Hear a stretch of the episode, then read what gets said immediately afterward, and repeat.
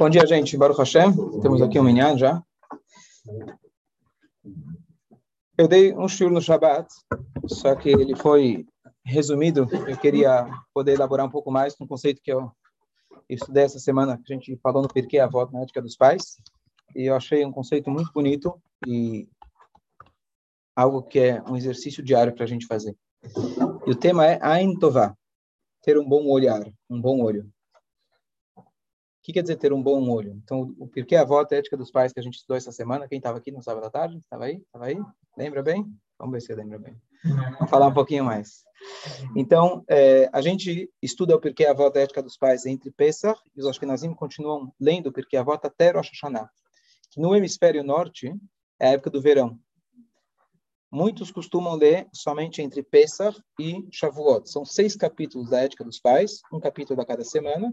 Então, a gente faz isso ao longo das, da, do, entre Pesach e Shavuot. Só que, uma vez que no hemisfério norte é o verão, e no verão, o Yetzerará, o nosso instinto, às vezes ele está um pouco mais atiçado pelo verão, a maneira que as pessoas se vestem, a busca pelo prazer. Então, sábios instituíram que se leia o Pirkei Avot ao longo de todo o verão, para dar um booster aí na gente, que essa é uma época mais difícil da gente superar os nossos instintos. Então, talvez aqui no hemisfério sul a gente deveria dar o ano inteiro. A primeira metade para o hemisfério norte e a segunda metade para o hemisfério sul. Mas a gente segue tudo como a gente segue em Israel. Então, no segundo capítulo, que foi o capítulo desse último Shabat, tem lá uma discussão entre os sábios. Qual é a melhor maneira da pessoa seguir sua vida? Qual que é a melhor característica que a pessoa deve ter? Claro que é difícil escolher qual que é a melhor coisa, qual que é a conduta melhor. Então, por exemplo, tem lá uma das opiniões que fala que é ter um bom coração. Mas o tema de hoje que a gente vai escolher é uma das opiniões que dizem que é o bom olhar, um bom olho. Então, a gente vai analisar o que significa um bom olho e como isso pode realmente impactar os nossos relacionamentos. Então, bom coração. Como você explica um bom coração? Quem é a pessoa de um bom coração? Virei para você. É sou bondosa, pratica a bondade, certo? Lembra uma história famosa da época do Arisa, famoso sábio cabalista, que tinha uma, um homem muito simples numa sinagoga, e o rabino falou na sinagoga que o que Deus mais gosta é um bom coração. E aí ele ouviu que Deus gosta de um bom coração, ele era um homem muito simples, não letrado. Ele chegou para a esposa, a esposa, olha, o rabino falou que Deus mais gosta é um prato de um bom coração. Vamos preparar um coração. Ele então foi lá, comprou o boi, comprou o coração, escolheu, fez o preparo como se deve, que o coração deve ser, na verdade, é, deve ser queimado, porque para tirar o tirar o sangue, ele foi lá, vou dar para Deus. Onde você vai entregar para Deus? Na sinagoga. Aonde na sinagoga? Ele abriu o aronacó, e deixou dar o prato. Deus, Deus gosta do bom coração, história verídica. E aí Passou um tempinho, chegou o gabai da sinagoga, o bedel da sinagoga, que era uma pessoa que não tinha emprego, o emprego dele era da sinagoga, vivia do, da comunidade, sentia um cheiro agradável. Ele foi cheirando, cheirando, cheirando, até que ele chegou onde Deus escutou minhas rezas. Olha, ele mandou dos céus um coração. E ele foi lá, levou o coração. O cara chega no dia seguinte e vê que o coração foi consumido. Deus aceitou, ficou muito feliz contou para a esposa, olha, o rabino tinha razão, Deus gosta do bom coração. Esse ciclo se repetiu várias semanas. Até que um dia, o rabino chegou um pouco mais cedo na sinagoga, mais do que o costume, precisava arrumar a Sefer Torá. Ele abre a Torá, e lá ele encontra o coração, ele encontra lá um churrasco. Aí ele fica preocupado, aí chega o Gabai, daqui a pouco chega o Bedel, vai abrir o Aron, o que você veio buscar aqui? Vai buscar o coração que Deus me deu. Como assim? Ele ficou esperando, tarará. Logo ele descobriu que foi aquele cara, o Shimon, o cara meio. E ele chamou o cara para a conversa. Você é estúpido, você é bobo, você não tem vergonha, você está na sinagoga. E começou a brigar, brigar. Mas ele falou: Rabino, foi o senhor que falou que é o bom coração, que Deus gosta. Rabino quase caiu para trás, falando: é, porque a a gente tem que tomar cuidado com as palavras que a gente usa. Tem gente que é literal. Tem uma bronca dele muito grande. Só que naquela, naquela noite, o Rabino teve um sonho que ele ia morrer. Porque aquele sacrifício, aquele presente que ele estava tá dando para Deus de semanalmente, isso estava fazendo um impacto lá nos céus muito grande. Ele sonhou com o anjo da morte.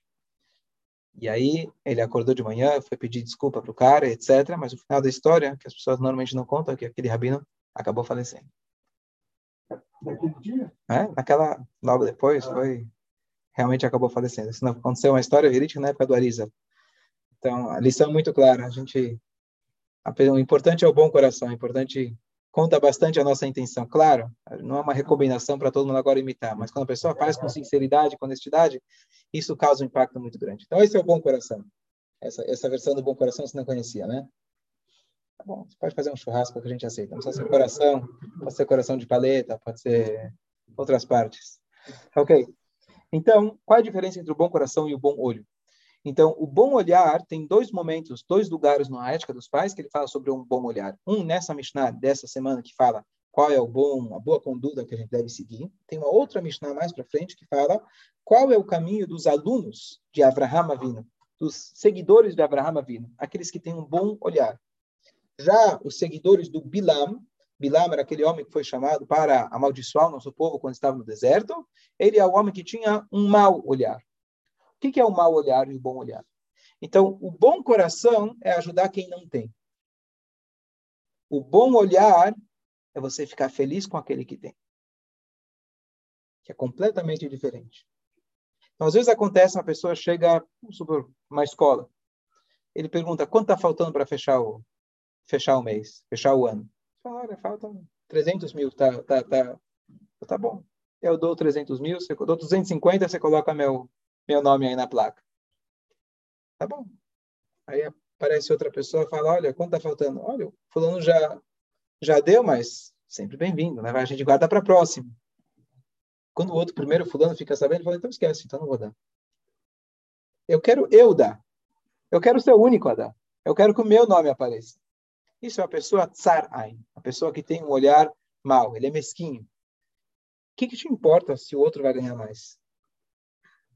Tem água para todo mundo. Eu dei o exemplo no Shabat, você tem o, o, o dos mestres racídicos, conhecia esse exemplo? Os mestres racídicos, estava aí no sábado ou não? Não, não você estava. Não, então, porque um dos mestres racídicos, ele fala, porque o, o cavalo, quando ele vai tomar água do rio, ele dá coice.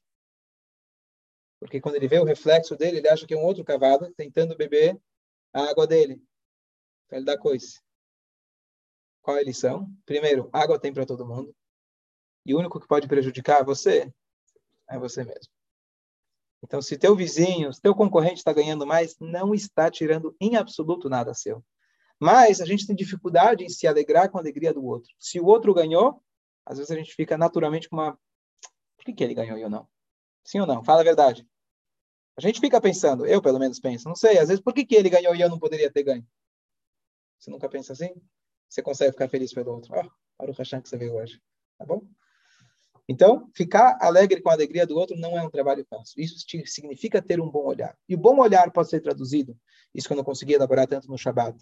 É, o bom olhar pode ser traduzido na questão do sucesso do outro, ou o bom olhar, de maneira geral, como se enxerga tudo na vida. O Maral de Praga, ele fala que essa, essa característica de ter um bom olhar, por que, que ela é tão importante?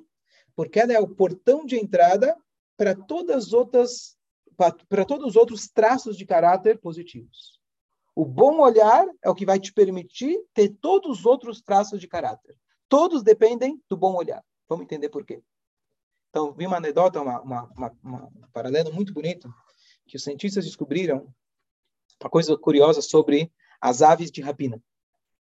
Pega uma águia, está lá a um, dois, três quilômetros de altura, ela consegue ver lá de cima, chega lá e pega a sua presa.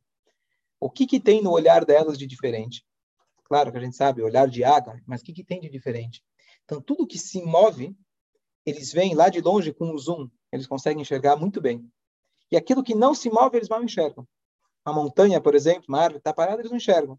Mas se eles veem alguma coisa que se move, normalmente, né, uma presa, aquilo eles enxergam muito bem. Essa é a ideia do bom olho. Nós podemos escolher aquilo que a gente vai olhar grande e aquilo que a gente vai olhar pequeno. Será que os defeitos do outro eu vou olhar grande e as virtudes pequenas ou ao contrário? Isso a gente escolhe. Depende qual que é a nossa presa. Você sabe que duas, duas, é, duas pessoas perseguem o rato. O dono da casa, a dona da casa, ou o dono, depende, e o gato.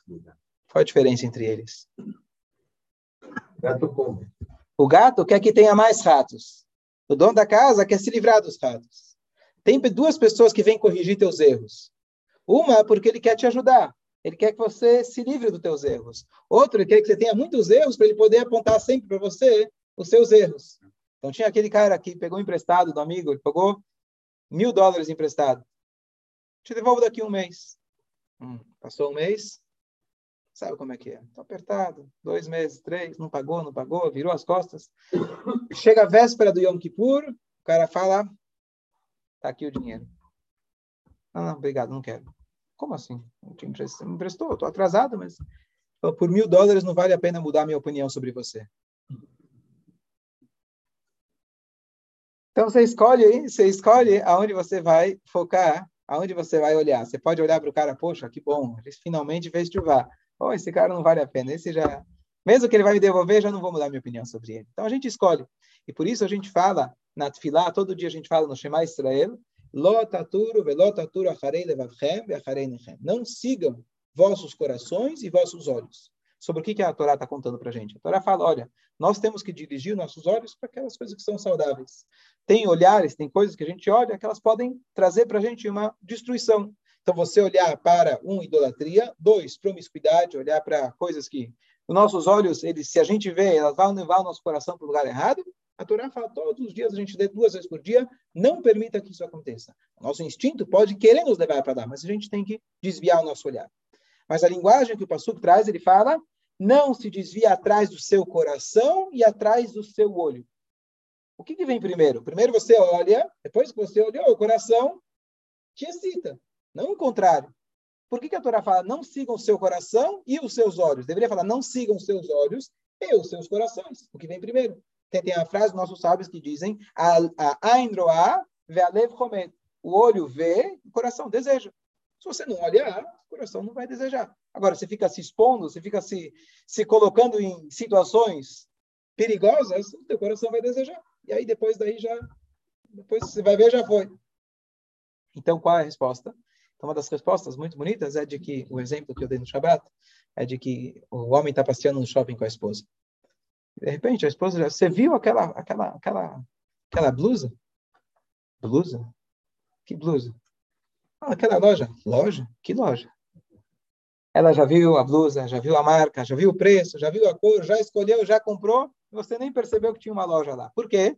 Porque o olho dela está aguçado, aquilo que a gente chama de olho clínico. Se você conhece bem, sei lá, medicina, você olha para alguém na rua, você fala, ah, esse cara não está muito bem. Se você escolhe, se você é um advogado, você olha, opa, aqui posso processar, aqui posso processar, não é? Você já fica um olhar clínico, você está focado naquilo. Quem passa perto nem, nem, nem viu aquilo. Então, depende de onde está teu coração, aí os seus olhos vão se dirigir para lá. Então, começa do coração. Claro que a nossa janela, a janela da alma, nossos olhos. Então, não é que a gente vai permitir o, o, os olhos olharem onde não deve. Mas tudo começa de como você enxerga no coração as coisas. Aí você vai começar a enxergar as coisas diferentes. Se a gente falar aspecto positivo, quando a pessoa tem um bom coração, não um bom coração no sentido que a gente falou só de dar de si mesmo, mas o bom coração de você conseguir enxergar na sua mente a conquista do outro, a, a, a, vitória do outro, e você ficar feliz por ele, você vai conseguir enxergar sempre a pessoa de maneira positiva. Então começa aqui e não começa por aqui. Isso é uma arte. A gente conseguir enxergar o bom do outro, enxergar é, e se alegrar com a alegria do outro, isso é uma arte muito, muito difícil. Então, o Talmud conta para a gente o seguinte: o primeiro templo ele foi destruído. O motivo espiritual, a causa espiritual dele foi que eles faziam idolatria. Quanto tempo durou o primeiro exílio, desde a destruição pela, pela Babilônia, dos babilônios, do primeiro templo de Jerusalém, até ele ser reconstruído? Demorou 70 anos. Então foi um sofrimento, mas relativamente curto. O segundo templo, que foi destruído no ano 68 da, da, da Era Comum, dois milênios, qual foi a causa dele? Qual foi a causa espiritual? Sinat Hinam, o ódio gratuito. Por isso a gente sempre foca, a gente deve amar as pessoas de forma gratuita, sem nenhum motivo, sem nenhum pretexto, sem nenhuma, simplesmente amar as pessoas. Só que a Gemara conta para a gente um detalhe que as pessoas não sabem. A Guimará fala que na época do segundo templo as pessoas praticavam Gemilut Hassadim, a prática de boas ações, visitar os doentes, ajudar as noivas, dar tzedakah, tudo isso eles faziam. Espera aí, Essa parte eu não sabia. Eu sabia que eles se odiavam. Se odiavam, eu imaginava que não fariam uma coisa dessas. Qual é a resposta? A resposta é que eles tinham o levtov. O bom coração eles tinham. Mas ele queria ser o único doador. Ele queria ser o salvador da pátria. Se mais uma pessoa desce junto comigo, opa, isso aqui está competindo comigo. Então é normal para o ser humano, é mais fácil para o ser humano. Se você vê alguém pedindo comida, você vai lá e dá, tem um bom coração. Tem alguém que precisa, eu vou lá e ajudo. Fantástico, maravilhoso. Mas isso não significa que você tem um bom olhar. O bom olhar é um trabalho completamente diferente. Você conseguir estar alegre com a conquista do outro. Conseguir olhar para o outro e ficar feliz, falar, uau, não fui eu que ganhei, mas eu estou feliz porque você ganhou. E aqui a gente tem na Torá vários exemplos de pessoas que eram assim. Um deles, Eliel, a gente não falou no Shabat, eu quero ver se você vai descobrir essa semana. Quem são as pessoas que a gente tem na Torá que realmente são um modelo disso? Pessoas não só que eram bondosas, mas pessoas que elas conseguiam se alegrar pelo outro. Olhavam para a vitória do outro mais do que a sua própria vitória. Vai, então vai, vamos lá. Deixa, deixa quem não quem não quem não estava aqui. Vai. Quem estava aqui, Moisés, à tarde? Não, não, não desceu. Quem na Torá, quem na Torá ficou feliz com a alegria do outro? Você estava, não? Vai, então vai. Eliel, fala a primeira. Rachel. Então, muito bom. Quem era Rachel?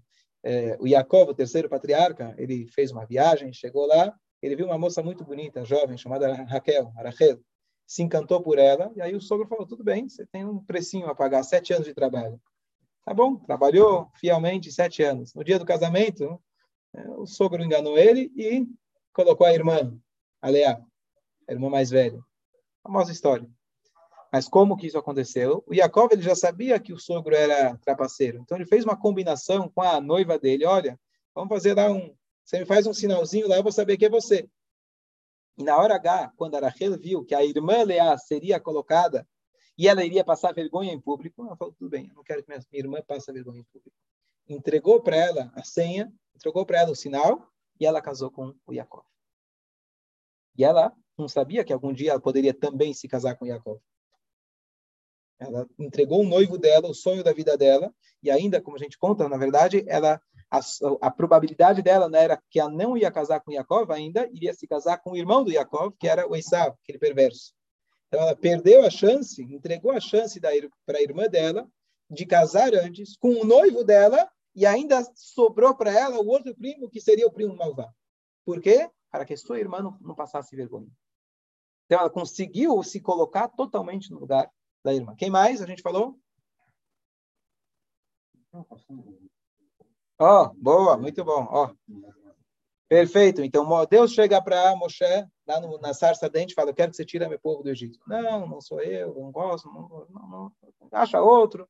E ele enrola, enrola, enrola Deus, enrola, ele não quer. Por que ele não queria durante uma semana? Porque ele não queria passar na frente do irmão mais velho. Quando foi que Deus finalmente convenceu ele, falou: Pode ir.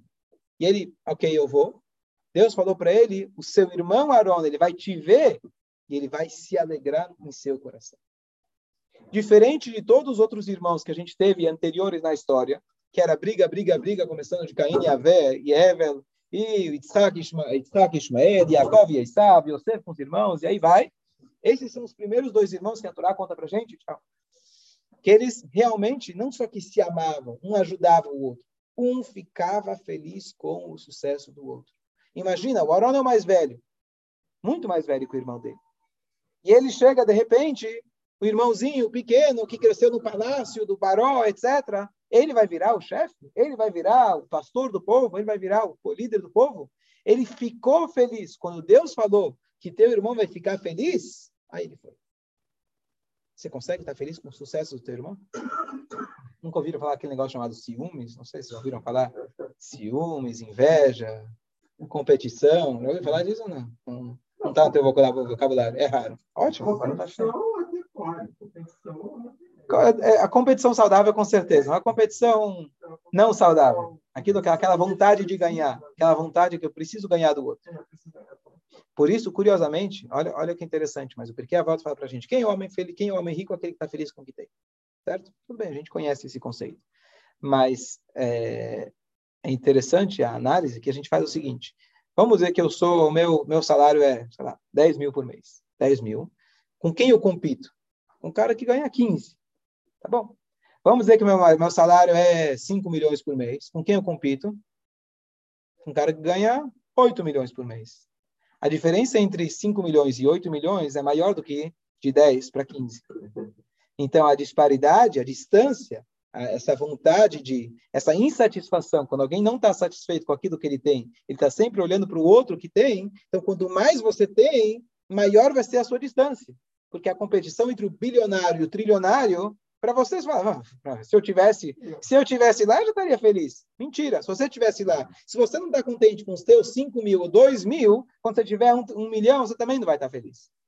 E aí a tua competição vai ser com um cara que tem um bilhão. E aí vai ser muito, você vai sentir muito, muito, muito mais longe do que esse cara que tem um pouquinho a mais do que você.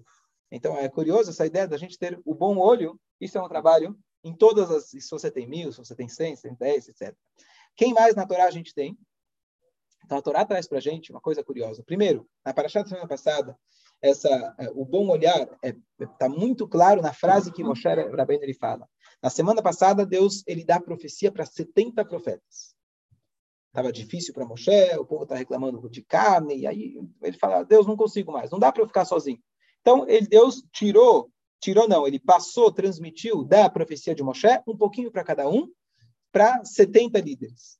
Só que dois líderes, dois, duas, duas pessoas que não faziam parte desses 70, por acaso, entre aspas, acabaram recebendo profecia também.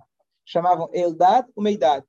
E lá na casa deles começaram a profetizar. Olha, Moshe Rabbeinu vai morrer, quem vai entrar com o povo vai ser Yoshua. Moshe ainda não tinha batido na pedra, mas eles começaram a prever o futuro. E o pessoal começou a tremer. Yoshua, que era o secretário de Moshe, ele chegou correndo para Yoshua, Yoshua, vamos acabar com esses caras, tem que acabar com eles. O que quer dizer acabar com eles? Olha que interessante, como se acaba com alguém. Então, uma das formas, Hatel Alayem Sorchet Tzibur. Coloca eles encarregados da comunidade. Como você consegue acabar com uma pessoa? Você coloca ele encarregado, ele se torna um líder comunitário. Esse é o jeito de você acabar com uma pessoa. Essa, essa é a linguagem. Por quê? Eu vou dar um exemplo para vocês que aconteceu comigo, ficou muito claro. É, eu, uma vez eu estava servindo a vodka no, no Kiddush do Shabbat, fazer o Lechaim. Normalmente esse não é meu trabalho, não sou o maior fã da vodka, mas depois eu estava servindo. Aí o primeiro que eu servi falou, não, não, não quero. O próximo falou, só isso? E outro falou, tudo isso? E outro falou, por que, que você não me deu? É Se você fica encarregado de fazer alguma coisa, lidando com o público, você vai só receber reclamação.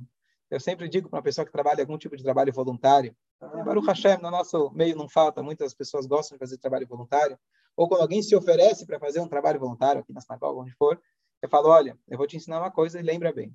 Está escrito, a gente fala todo dia, todo Shabbat, todo Shabbat dia, todo sábado dia, a gente fala aos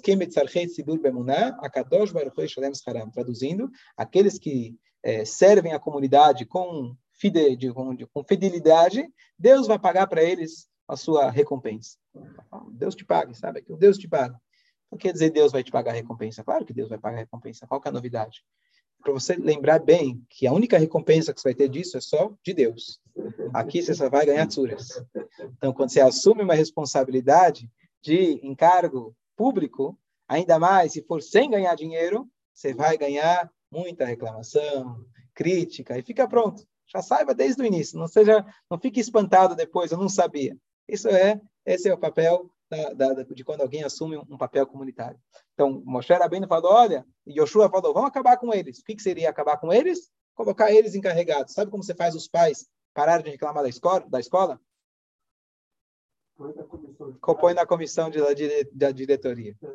Agora, de repente, eles vão proteger a escola. Não, mas tem uma nossa escola. Né? Então, você quer parar de reclamar? Entra aqui no clube e você vai ver como funciona. Então, então o que, que Moshe Rabbeinu respondeu? Teoricamente, não só que eles estão concorrendo com Moshe bem, eles, entre aspas, por acaso receberam profecia, estão falando coisas fora de hora que ninguém perguntou, ninguém pediu, estão falando coisas contra você mesmo, Moshe bem, falando que você vai morrer, que história é essa? Ele responde, o mi iten kolam Hashem. Tomara que todo o povo de Deus pudessem ser profetas. Não tenho medo de competição. Não tenho medo de concorrência. Tomara todos pudessem ser profetas. Quem de nós consegue fazer isso? Bom, eu sou o cara. Eu sou o único ferreiro da cidade, como o Talmud fala para a gente. Todo profissional odeia os seus colegas da mesma profissão. Essa é natureza humana. Se você não tem isso, Baruch Hashem, dá Baruch Hashem. Mas se eu sou médico, eu tenho outro médico da mesma área, que faz a mesma coisa, dá um incômodo. Dá um incômodo.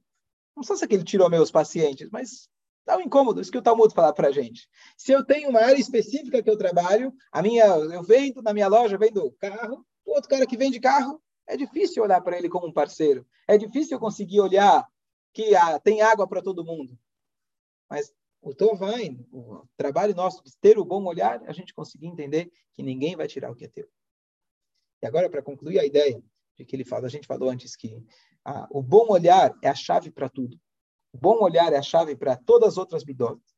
O bom olhar, ele difere de todos os outros traços de caráter, porque eles são em momentos específicos. Por exemplo, eu quero ajudar alguém. Não é toda hora que eu vou estar ajudando alguém. Tem hora que eu estou ajudando, tem hora que eu não estou ajudando. Quero praticar bondade, eu quero tudo isso são coisas pontuais. O bom olhar é o outlook in life. É a maneira de você enxergar a vida. Isso não tem hora. Isso não tem um momento específico. Se você enxerga as coisas com um bom olhar, você vai enxergar tudo com um bom olhar. Tudo você vai ver com clareza. Tudo você vai enxergar o meio copo cheio. Concluí com uma história lindíssima que eu escutei essa semana, que o Menachem de Gur, um, dos mestres da dinastia de Gur, dos Rebes, que morava em Jerusalém, e em 1994, antes da noite de Slichot, preparando para Rosh Hashanah, passou um aluno dele que era um oftalmologista. Ele falou, Rebbe, eu queria uma brachá, eu queria, é, eu estou em viajar para um congresso na Europa e de oftalmologistas, eu queria uma brachá sua. Rebbe falou, ok, mas eu queria te pedir um favor. Claro. Eu gostaria que você transmitisse uma mensagem minha naquele congresso. Tá bom? Ele falou o seguinte: todas as doenças físicas elas têm seu paralelo espiritual. Tem a doença física que vocês tratam, que é tratar os olhos de alguém. Mas tem pessoas que têm problemas no enxergar, não no ver, mas na maneira de enxergar. Às vezes, tem pessoas que eles têm teses, teorias, que eles já descobriram da ciência, só que eles ainda não revelaram para o mundo. Estão esperando chegar o dia que eles vão entrar na fila do prêmio Nobel, a dia que eles vão poder patentear, garantir que ninguém mais vai roubar deles. Justo. Mas o Tovai, o bom olhar espiritual, é quando você não pensa dessa maneira.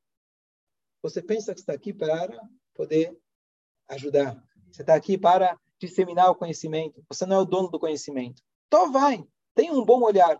Não seja mesquinho. Comente isso. E ele viajou até lá, quando teve a oportunidade da palestra dele. Ele falou: Olha, tem um rabino de Jerusalém. Ele pediu para transmitir uma mensagem a nós. E que ele repetiu: ele falou que sejamos nós os primeiros a dar o primeiro passo da cura. A gente todos os dias estamos ocupados em curar as pessoas, seus olhos. Vamos nós curar nossos olhos. Ele falou que naquela hora cada um começou a se levantar. Olha, tem aqui no bolso uma coisa que até hoje eu não ia contar, mas tinha um médico chamado Dr. Yaroslav, talvez quem é da oftalmologia conheça ou já ouviu falar, mas ele foi lá e contou uma tese dele, um estudo dele que ele estava fazendo, que trouxe grandes avanços, que talvez poderia demorar anos ou nunca sairia do papel para que as pessoas pudessem usufruir desse conhecimento. E cada um foi se levantando e falou, tá bom, eu vou contar. E cada um tinha alguma coisa para falar. Será que a gente consegue fazer, fazer a mesma coisa?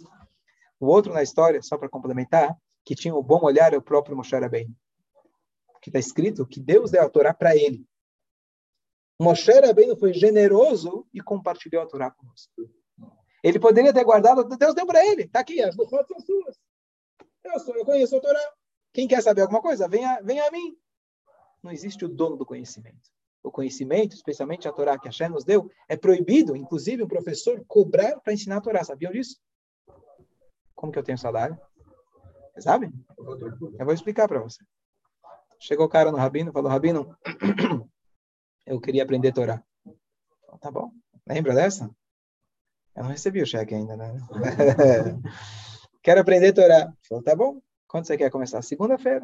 Tá bom. Mas só aquela pergunta que meio incômoda. quanto o senhor cobra? Co cobrar? Moshe Rabbeinu não cobrou, Yoshua não cobrou, sábios não cobrou, como que eu vou cobrar? Não pode cobrar para ensinar a Torá, tá bom? Esse rabino, esse não existe, de outro mundo, tá bom? Chega lá segunda-feira, o rabino abre o livro, dá para ele a Torá, pode começar a ler. Oh, rabino, mas eu não, não sei ler, tá aqui tudo em hebraico. Ah, você quer aula de hebraico? 500 dólares a hora, peraí. Nada de hebraico, outra história, tá certo? Mas só para esclarecer uma coisa importante, por que então a gente se paga um salário para um rabino e etc. Primeiro que tem várias outras coisas além de ensinar a Torá. Segundo, se o rabino se paga para ele um, um, valor, por exemplo, que seria equivalente a uma outra profissão que ele poderia estar tendo, chama Schar Batalá, e outra que na realidade atual precisamos, talvez numa época tinha muitos rabinos, etc., você tinha estudo de Torá em abundância, então você poderia fazer isso como um, parte do meu dia a Torá, o resto eu trabalho por mim mesmo. Hoje, infelizmente, não temos tantos professores. Não temos tantas pessoas com conhecimento para poder transmitir. Mesmo tem muita gente com conhecimento, mas não sabe transmitir. Então, é melhor a gente sim dedicar um salário para essa pessoa que se dedique inteiramente só para isso, mais do que, ah, não vou te dar um, um troquinho para, em vez de você trabalhar na esquina, você vai trabalhar aqui. Realmente pagar para alguém poder trabalhar isso o tempo todo, porque realmente a necessidade comunitária é muito grande. Então, essa é a, essa é a, a, a exceção à regra. Então, Moshe Rabbeinu, está escrito, voltando aqui para Moshe, Moshe Rabbeinu recebeu a Torá, ele poderia ter guardado para ele mesmo. Ele foi lá, ele compartilhou com todo mundo. Na Hagbotovai, nessa linguagem. Ele foi lá e teve um bom olhar. Ele falou, para que eu vou guardar isso só comigo? E ele compartilhou com todo mundo. A lição está clara, que a gente possa aplicar no nosso dia a dia. Bom dia a todos. Bom dia, Rabino.